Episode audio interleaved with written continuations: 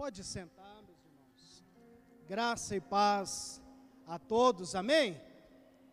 Amém, irmãos? Que maravilha, que alegria, que privilégio, irmãos, que o Senhor nos concede de estarmos reunidos, né? Como família, como povo de Deus, nesta noite, para cultuarmos, para termos um encontro com Deus, para termos um encontro uns com os outros. Ah, irmãos, isso é bênção demais, isso é privilégio demais. Apesar de todas as nossas dificuldades, apesar de todos os nossos desafios, mas o Senhor tem estado conosco em todo o tempo, e hoje a gente conseguiu sair de casa, nós conseguimos reunir aqui neste local que é nosso, que é da família, para cultuar, para celebrar, para adorar, para cantar. Isso é muito bom, irmãos. Amém, queridos? Aleluia. Quero parabenizar a equipe de louvor, né? Por esse encargo tão lindo, por esses louvores tão abençoados. Que o Senhor abençoe cada um. Bill, que o Senhor abençoe seu empenho e de todos os irmãos. Está muito bonito.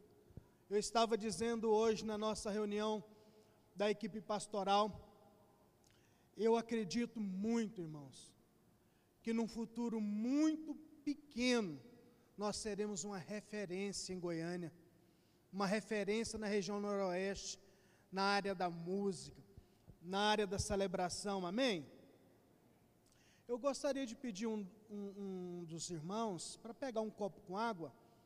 Eu estou tomando um remédio controlado para dor e ele me dá muita secura. Eu estou com a sensação agora, pastor Wagner, que a minha boca está igual de periquito, papagaio. Estou conversando, ela está fazendo assim, ó, grudando. Amém, irmãos? Vamos orar? Pode ficar sentado, curva sua cabeça. Pai de amor, Pai querido. Queremos ser gratos a Ti, Senhor, pelo privilégio do encontro, que o Senhor traga revelação, iluminação, que os nossos olhos sejam abertos, que nós possamos entender, discernir, compreender a palavra do Senhor que será ministrada nesta noite. Em Cristo Jesus nós pedimos. Amém. Aleluia. Meus queridos, nós estamos é, desde o início do ano, falando sobre fundamentos. E todos nós sabemos da importância daquilo que é estabelecer estaca, daquilo que é estabelecer fundamento, daquilo que é estabelecer um alicerce bem feito. Nenhuma construção, nenhuma obra. Muito obrigado, querido. Obrigado nenhuma obra prevalecente, nenhuma casa, é, é, é, ela se sustenta se ela não tiver uma boa fundamentação, um bom alicerce. E um dos, das alegorias, dos exemplos que nós encontramos no Novo Testamento para a igreja é que ela é casa de Deus.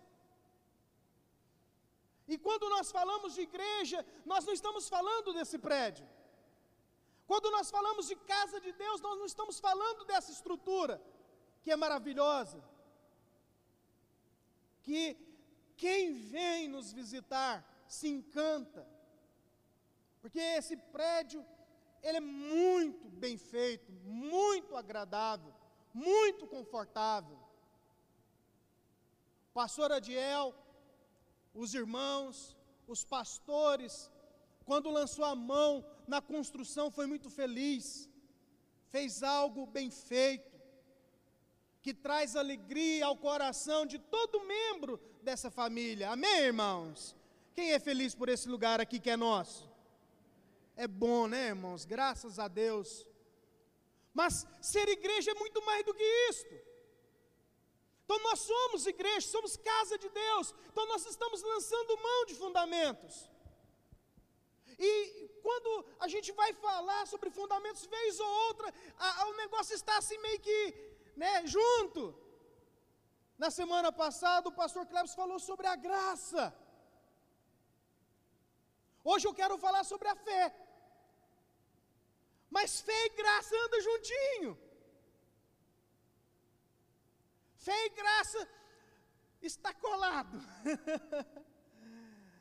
e, e a fé é um fundamento essencial, fundamental, vital para todo cristão. E aí eu quero ler com você essas duas referências para a gente começar a entrar sobre, no assunto. Ah, Romanos 1,17 porque nele descobre a justiça de Deus. De fé em fé, como está escrito: o justo viverá pela fé.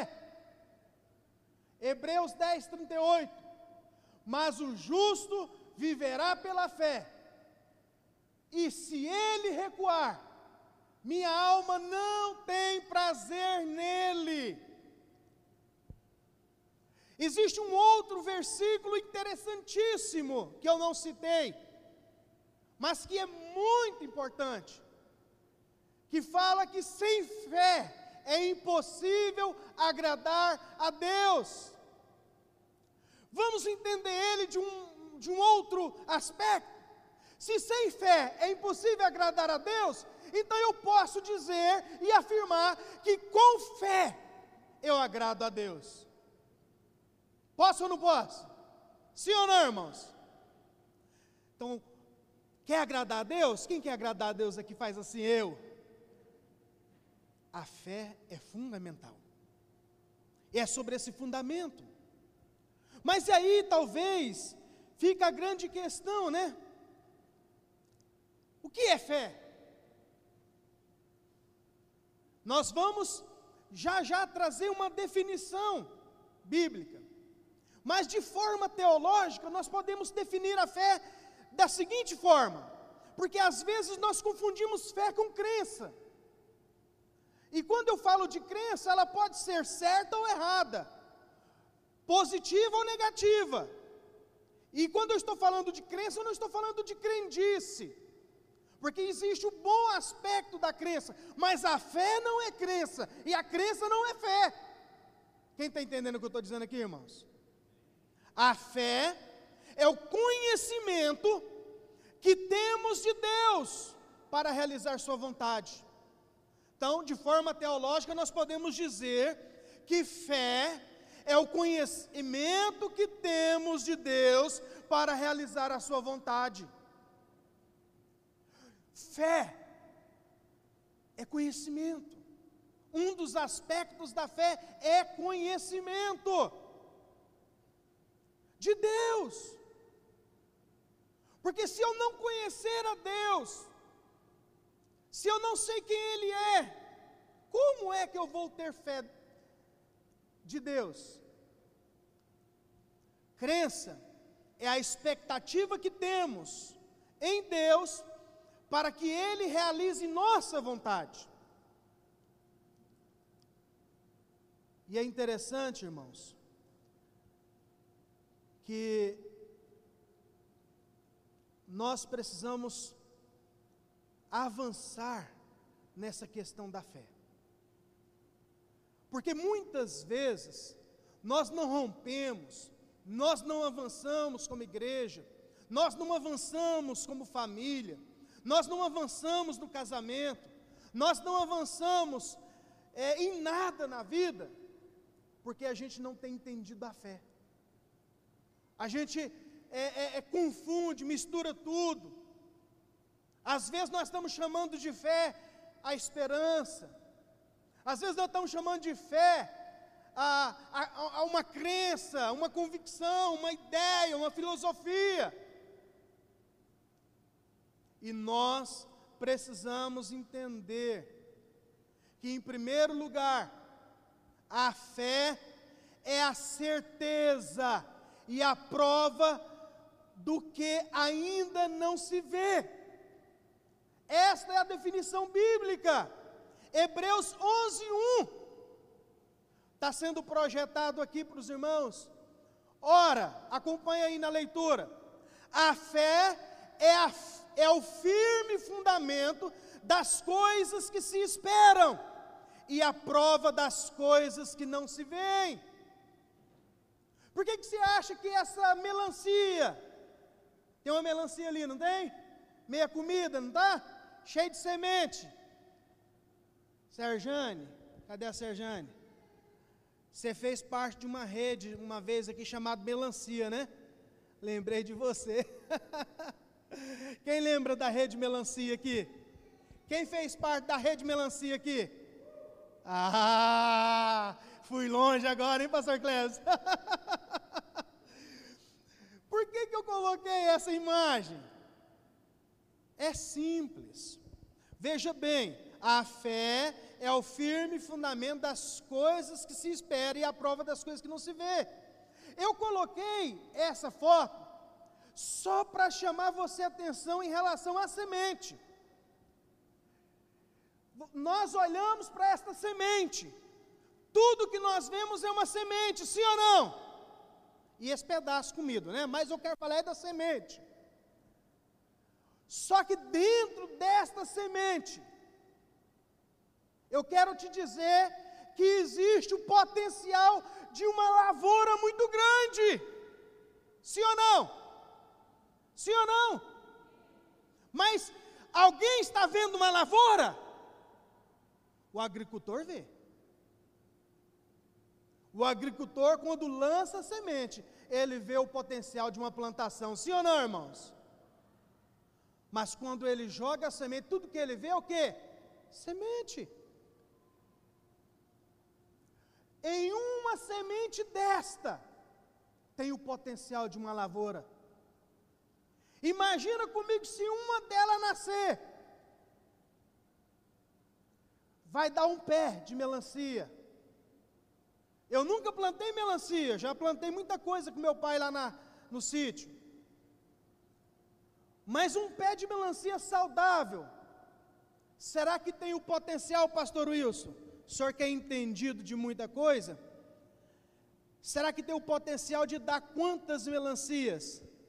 Eu não sei, mas eu penso que seja mais de duas, não é? Será que dá mais de duas? Mais de dez? Vamos supor que dá só cinco melancia. Uma, umas maior, umas menor, né, pastor Wagner? Alguém pode me dizer quantas sementes tem dentro de uma melancia? Aí complicou o negócio, né? Eu não sei. Eu só sei que é muita. A não ser que é aquelas melancia manipuladas que não tem semente, né? Mas o normal é aquelas que produzem semente. É ou não é, irmãos? Sim ou não? Quem está entendendo o que eu estou dizendo aqui? Imagina uma semente vira um pé, um pé daí de 5 a 10 melancia. E dentro tem uma infinidade de semente. Suponhamos que na segunda vez que eu vou plantar, eu consigo tirar todas essas sementes das 10 melancia. Já dá uma grande lavoura, sim ou não, irmãos? Então, uma semente tem o potencial de uma lavoura. Sabe, queridos, assim é a fé. A fé, às vezes, é você enxergar o que você não está vendo. A fé bíblica é isso aí, ó. É a firme, é a certeza, é uma convicção, é a prova do que ainda não se vê. Por isso, que quando Jesus vai falar de fé, é interessante, né? As pessoas acham que precisa de uma grande fé. Eu estou no ministério igual o pastor Wagner, pastor Kleber, pastor isso há muitos anos. Às vezes as pessoas acham que pastor tem uma fé maior, né?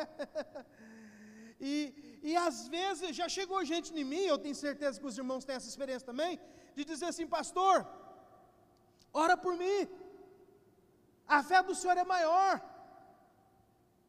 Eu disse, ô oh, minha querida, eu posso orar por você, mas a minha fé é do tamanho da sua fé. E Jesus, quando foi falar de uma fé suficiente, ele falou de uma fé do tamanho de um grão de mostarda uma semente. Ninguém dá crédito numa semente. Mas dentro da semente tem um potencial. Existe algo que pode multiplicar, multiplicar, multiplicar e se tornar uma grande lavoura. Sabe, queridos, o que era subjetivo no amor de Deus. E que, portanto, ainda estava oculto ao entendimento humano, foi revelado e comunicado de forma eficaz, pela luz da graça de Cristo, e testificado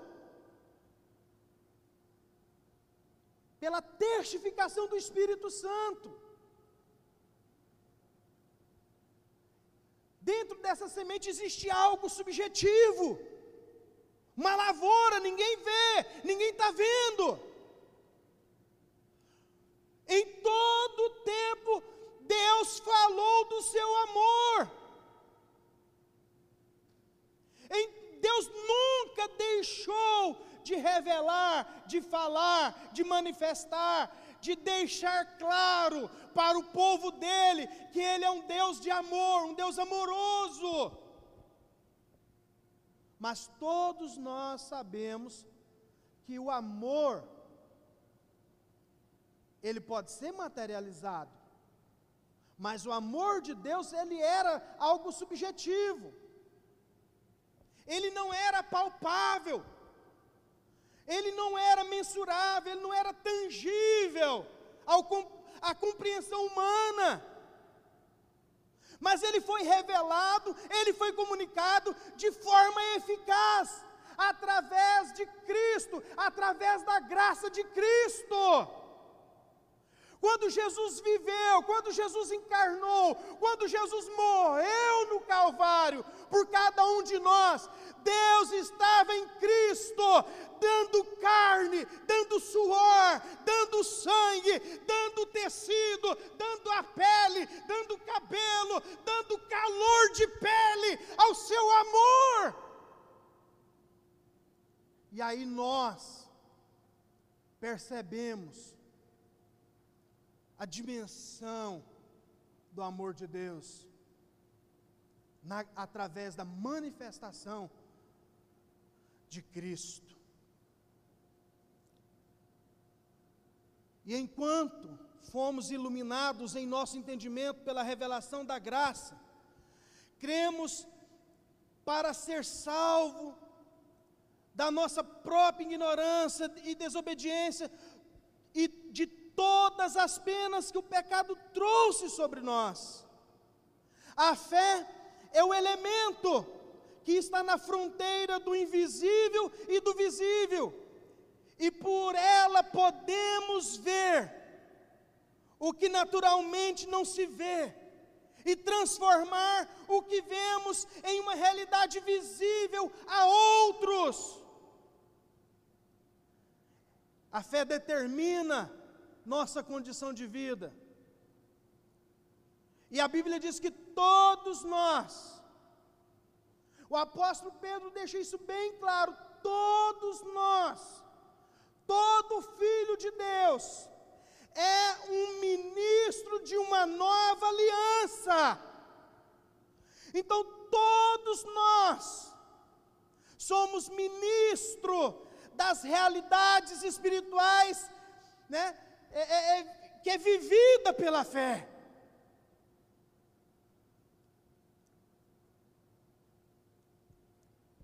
Eu sei que a maioria de nós aqui se pensar rápido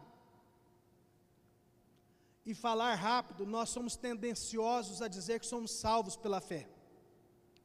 Mas ninguém é salvo pela fé. Não é pela fé que fomos salvos. Somos salvos pela graça, mediante a fé. Mas é, é, é a fé, é ela, ela é a convicção de como a graça de Cristo nos salvou, fazendo por nós o que nós não poderíamos fazer. Então, é a fé que nos mostra, que nos traz o entendimento, a convicção de como Cristo nos salvou. E como Deus em Cristo fez o que cada um de nós aqui não conseguiria ou não consegue e nem jamais vai conseguir fazer para ser salvo. Como foi dito aqui semana passada pelo pastor Klebson, que nós somos salvos pela graça. Portanto, é pela fé que acessamos o lugar, o ambiente da nossa salvação, e é por ela que vivemos segundo os valores deste lugar. Abraão, o pai de todos os ministros da graça, foi justificado pela fé. Ele creu que Deus, o que fizer a promessa, seria fiel para transformar o visível, o invisível em visível.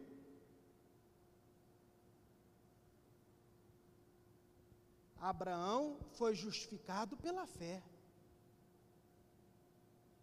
E foi essa mesma fé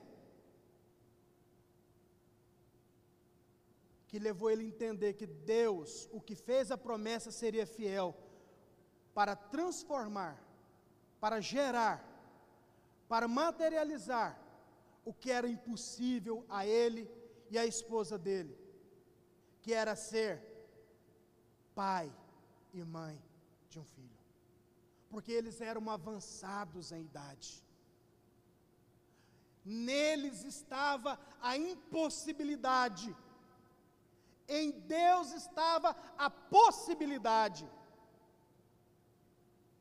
Toda impossibilidade, quando chega alinhado ao propósito de Deus, encontra em Deus uma materialização de milagre.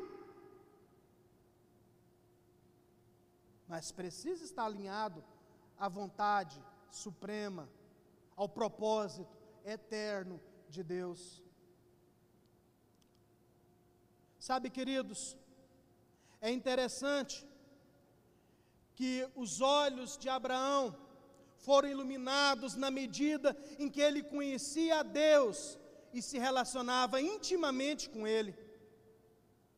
Nós iremos ter olhos iluminados, nós iremos ter revelação, nós iremos ter entendimento de Deus, da vontade de Deus, do propósito de Deus, do desígnio de Deus e de tudo aquilo que Ele tem reservado para mim, para minha casa, para minha família, para minha igreja, para o meu pequeno grupo, na medida com que nós nos relacionarmos com Deus, na medida com que nós buscarmos ter intimidade com Deus.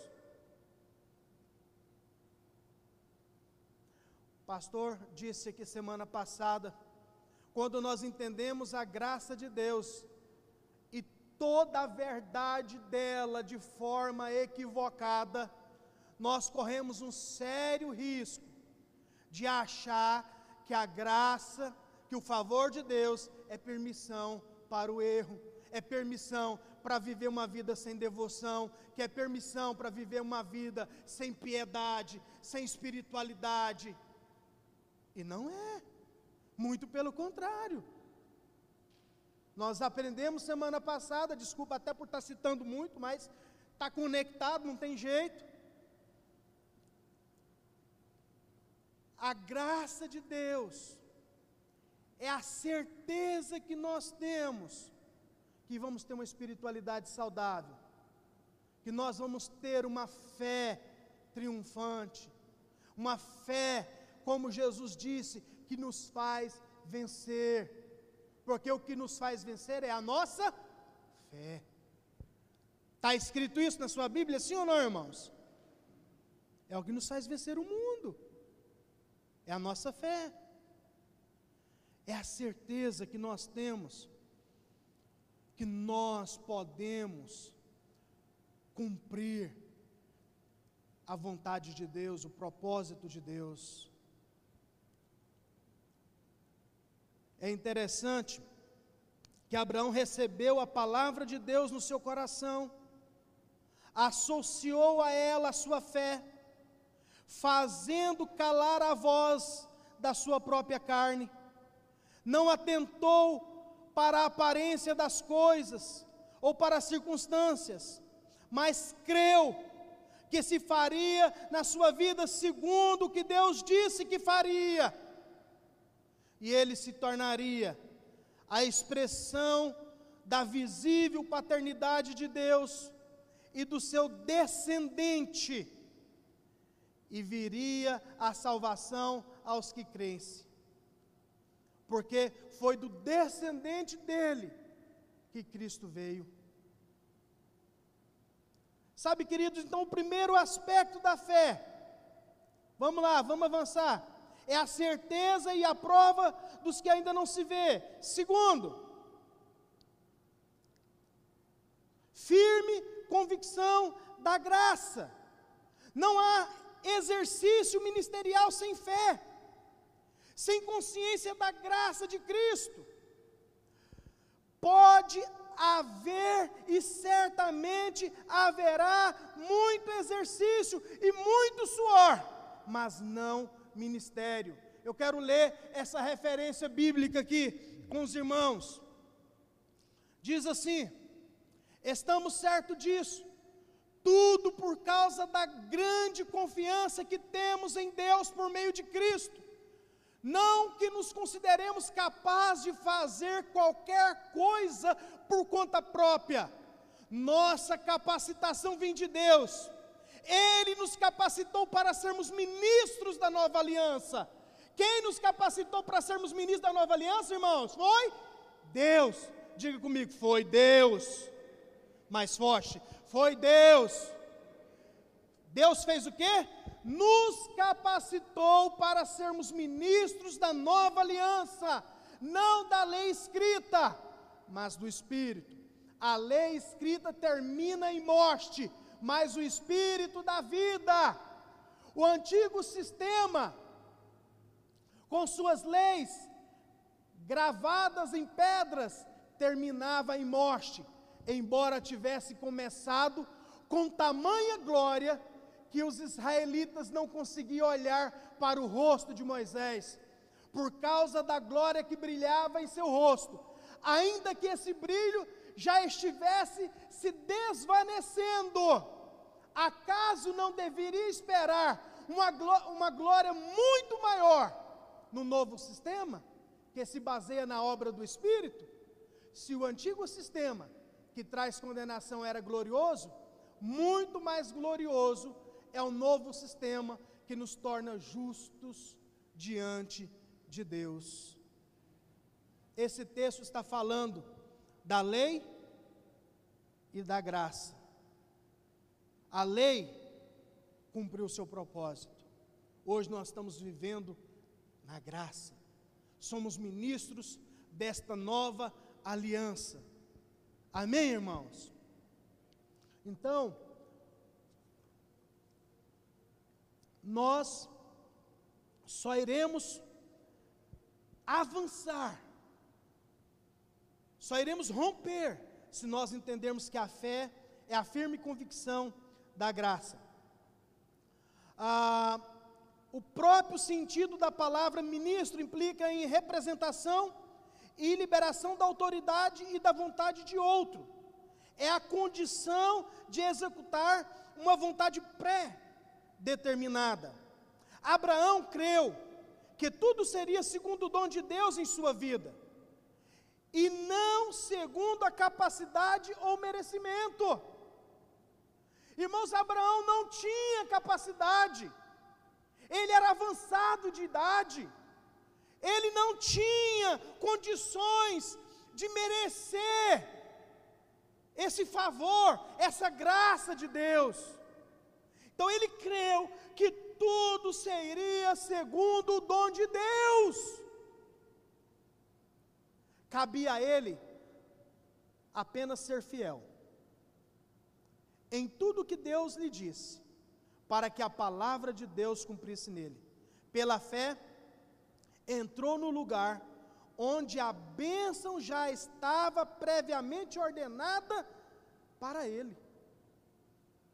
Sua fé não produziu a bênção, mas a revelação da bênção, já concedida, fundamentou a sua fé, para que ele estivesse firmada no que Deus disse e não no que ele desejava, tornando-se assim uma fé inabalável. Ao contrário dele, existem aqueles que confundem obsessão com fé. Por isso, quem é obcecado estão tomados de um desejo e não de uma convicção. A fé nos traz convicção e não apenas um desejo. Tem pessoas que têm desejo. Desejo não é fé. A fé é uma convicção inabalável. Abraão foi tomado por uma convicção e não de um desejo. Suas ações são geradas pela consciência de suas próprias necessidades e não pela convicção do dom de Deus. Pessoas que são é, tomadas por desejos, pessoas que são obcecadas, são pessoas ansiosas, cheias de expectativas no que hão de receber. Mas as pessoas cheias de fé, eles entendem, eles sabem, eles compreendem eles têm revelação de que já recebeu. O Senhor já nos abençoou com toda sorte de bênção. Quem pode dizer amém, irmãos? O Senhor já te abençoou. Ah, pastor, eu preciso arrumar um serviço. O Senhor já te abençoou. Ele já te abençoou.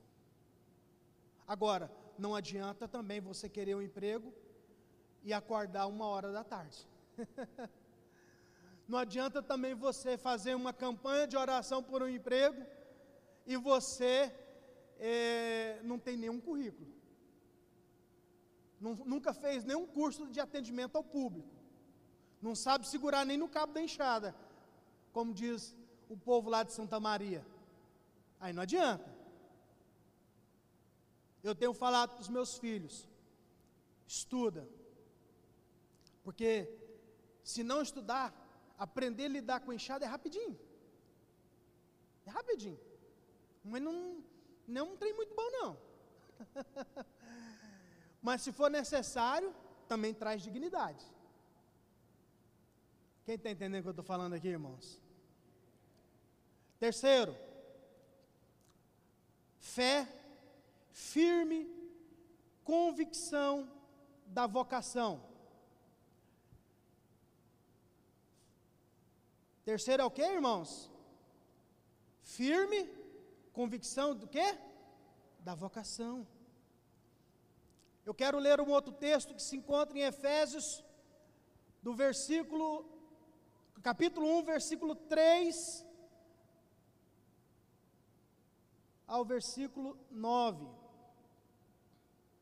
Diz assim: todo louvor seja a Deus, o Pai de nosso Senhor Jesus Cristo, que nos abençoou em Cristo com todas as sortes de bênçãos espirituais nos domínios celestiais. Mesmo antes de criar o mundo, Deus nos amou e nos escolheu em Cristo para sermos santos e sem culpa diante dele. Ele nos predestinou para si, para nos adotar como filhos, por meio de Jesus Cristo, conforme o bom propósito da Sua vontade. Deus assim o fez para louvor de Sua graça gloriosa. Ele, que Ele derramou sobre nós em seu, seu Filho amado. Ele é tão rico em graça que comprou nossa liberdade com seu sangue. Aliás, comprou nossa liberdade com o sangue de seu filho e perdoou nossos pecados.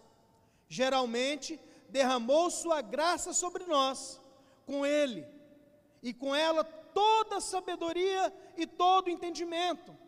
Agora Deus nos revelou Sua vontade secreta a respeito de Cristo, isto é, o cumprimento de seu bom propósito. E o plano é este: no devido tempo, Ele reunirá sob a autoridade de Cristo tudo que existe nos céus e na terra. Sabe, queridos, a convicção de que a graça de Cristo nos foi comunicada, fazendo-nos filhos de Deus, traz consigo o entendimento da eleição eterna. E aí, há algo aqui muito interessante. O texto nos diz que Deus predestinou na eternidade seus filhos em Cristo, para que cumprisse o seu propósito de encher a terra da sua glória. Deus nos predestinou em Cristo para que nós fôssemos filhos e nós, como filhos, nós viéssemos encher cumprir uma vocação, cumprir um desígnio, cumprir uma missão, de manifestar, de revelar a glória, a graça dele sobre toda a terra. Isso é maravilhoso. Cremos no que ele fez por nós. Quantos aqui crê naquilo que Jesus fez por você, irmão? Então nós cremos no que Ele fez por nós. E por nós cremos no que Ele fez por nós. Então nós entendemos que somos e nós nos tornamos aptos a fazer por Ele, manifestando Suas virtudes no mundo. Cada um aqui, irmãos, tem condição de manifestar, de revelar, de servir de alguma maneira e assim trazer glória, e assim manifestar graça dEle aonde você estiver. Seja na escola, seja na faculdade, seja no trabalho, seja em casa, seja com o vizinho. Por que, que nós estamos aptos? Porque nós somos ministros de uma nova aliança. Por que, que nós somos ministros de uma nova aliança? Porque o, o Senhor ele fez algo grandioso, Ele nos tirou das trevas, Ele nos trouxe para um reino de luz, e agora nós temos condição, nós podemos fazer por Ele, nós estamos aptos a fazer por Ele, cada um aqui está apto a se envolver com a obra de Deus, Cada um aqui está apto a ser hospitaleiro, receber um pequeno grupo em casa. Cada um aqui está apto a se tornar um líder de pequeno grupo. Cada um aqui está apto em ser um auxiliar, um líder de treinamento no, no, num grupo pequeno. Cada um aqui está apto a servir na diaconia, a contribuir, a ofertar. Cada um aqui está apto a convidar alguém para vir na celebração. Por que, que nós estamos aptos? Porque nós temos a convicção, nós temos a certeza daquilo que Ele fez em nós e daquilo que Ele fez por nós. Amém, irmãos?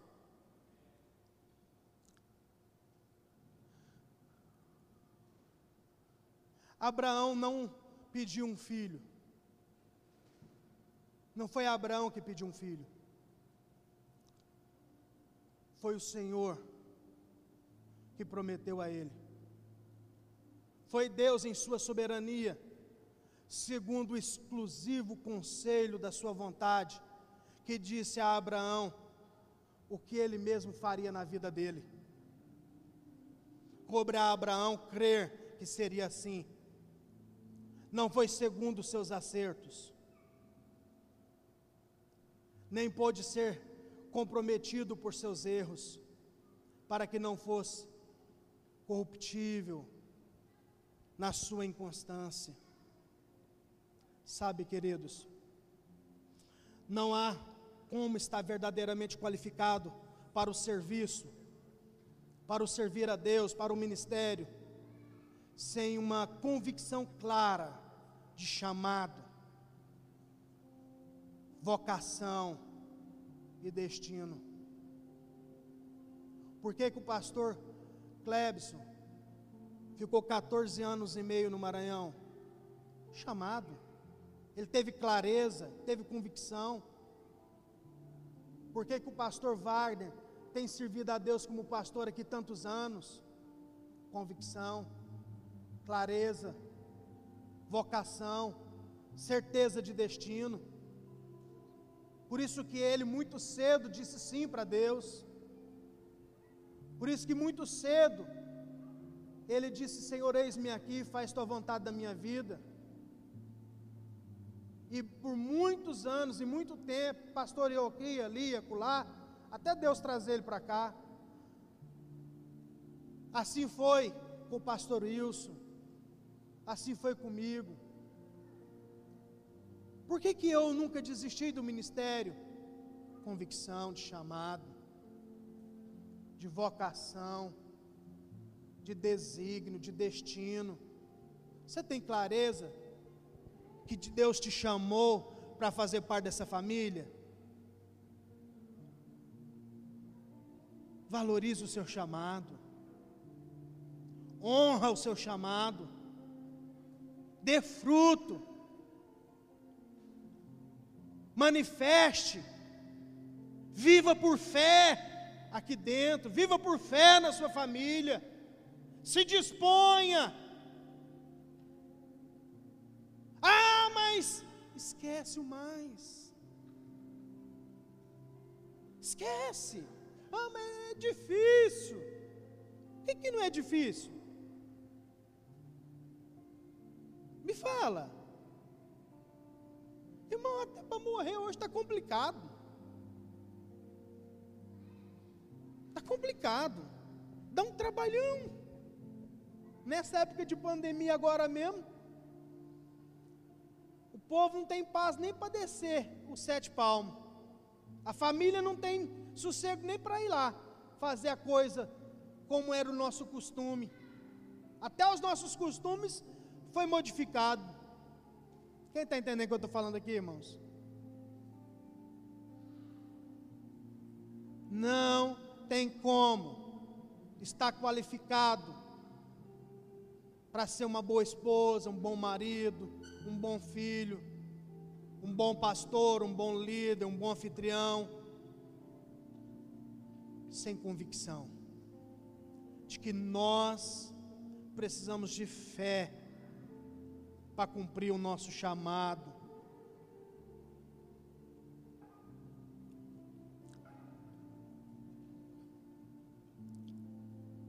Quarto, vou encerrar. Quatro, fé, firme convicção da promessa. Avança o, o PowerPoint aí. Deixa eu finalizar aqui para concluir.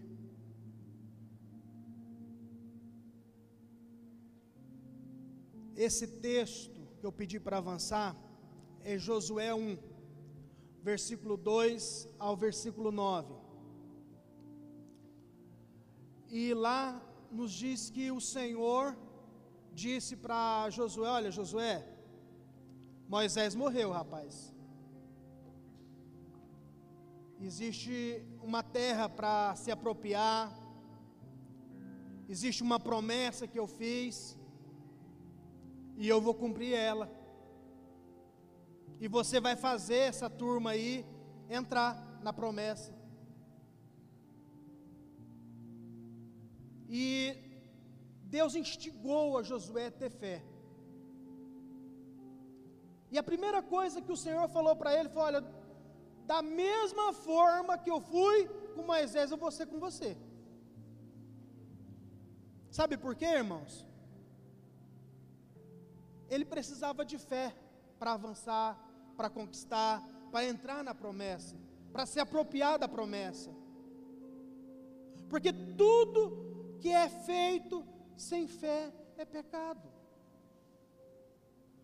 E pecado é uma tragédia, pecado é errar o alvo. Portanto, não há como exercer ministério, não há como viver bem na vida sem fé. Não tem como. Não é suficiente saber que existe algo que precisa ser feito. Nós precisamos de revelação sobre quem mas também sobre o que e também mais o quando se fará. Foi exatamente isto que o Senhor trouxe no entendimento de Josué. Mas teve algo que o Senhor falou para Josué. O Senhor disse para ele, o Senhor orientou ele: medite medite incansavelmente na, na minha palavra, na minha lei, nos meus ensinamentos. Medite. Oh, queridos, a gente está com dificuldade de meditar, a gente está com dificuldade de ler. A gente não consegue ficar aqui dentro, ouvindo, cantando, sem ficar aí ó, mexendo no celular. Ei! Nós precisamos entender que nós encontramos no Evangelho, nós encontramos nas Escrituras, nós encontramos orientação para nós agradarmos a Deus, fazer a vontade de Deus e viver bem, viver feliz, viver em paz aqui. Tem tanta gente sem paz, sabe? O segredo do êxito de Josué foi o que? Ser orientado por Deus. Quantos aqui querem ser orientados por Deus, irmãos? Então leia, medite. Como diz o, o reverendo Caio, de carreirinha. Começa lá pelos evangelhos, vai lendo sem pressa, sem agonia, sem querer acabar, porque não é um livro é, é, é, é de romance, fajuto, mas é um livro de amor, que fala do amor de Deus sobre nós. Sabe, queridos, o Senhor disse para ele: Olha, tudo quanto fizer vai ser bem sucedido, esta é a promessa que eu tenho para você. Sabe, essa mesma promessa o Senhor tem para nós. O que nós formos fazer, tem gente, irmãos, que às vezes faz a mesma coisa que você faz, às vezes não vai romper como você vai. Agora, tudo depende se você crê ou não. Crer é essencial. Agora eu estou usando a palavra crer mesmo mas também é preciso ter fé, porque senão nem adianta.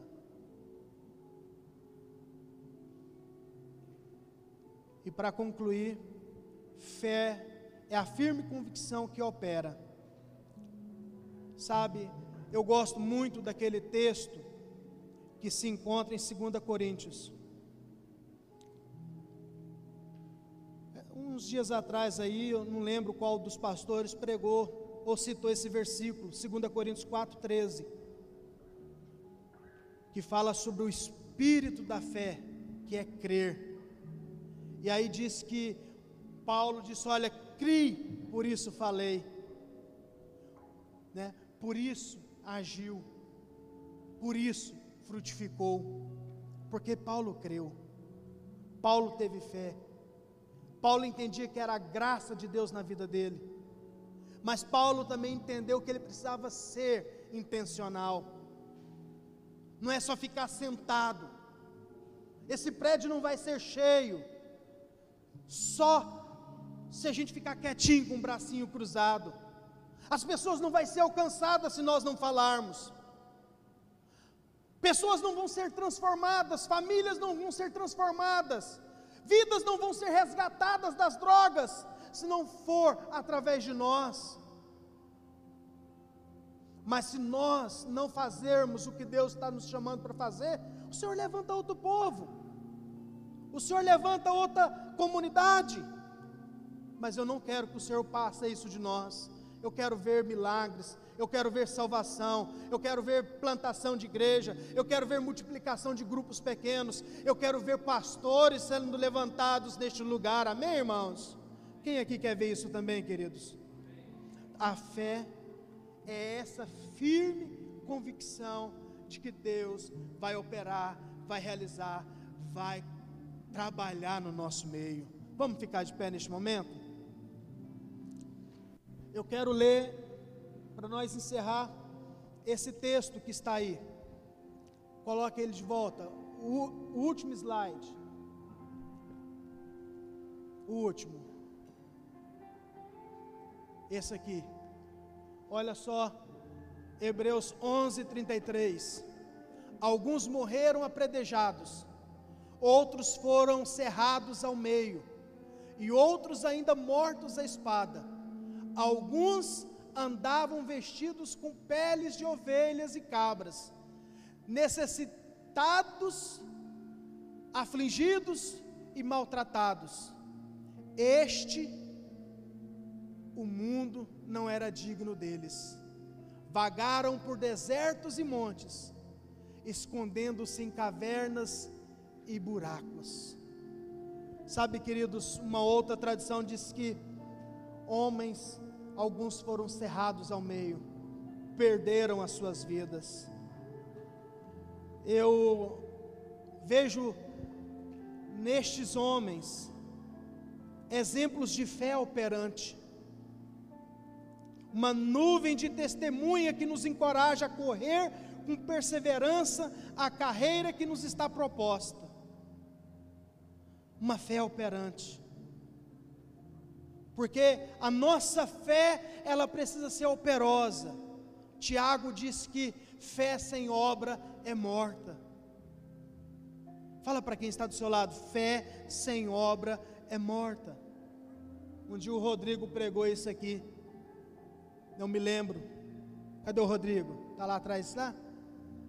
Fala para ele que eu estou lembrando de uma pregação dele aqui. Fé sem obra é morta nós vamos realizar grandes coisas, irmãos, porque o Senhor nos dará a condição. Vamos orar e depois a equipe de louvor vai adorar o Senhor. Pai de amor, Pai querido, obrigado, Senhor, pela palavra do Senhor. Que este fundamento essencial, vital, que é a fé, possa estar sobre os nossos corações. Que cada um destes irmãos, que cada um destas irmãs, que nós, a liderança, que nós, os pastores, venha ser avivados, renovados, cheios de fé, cheios de esperança, cheios de amor por esta obra. Oh Deus, nos levanta como a resposta do Senhor. Nos levanta, Senhor, como a resposta do Senhor para este tempo de calamidade, para este tempo de dor, de sofrimento, para este tempo que não tem esperança, Senhor. Ajuda-nos, Senhor, a cumprirmos a tua vontade, a sermos fiel ao nosso chamado. Nós te pedimos em Cristo Jesus. Amém.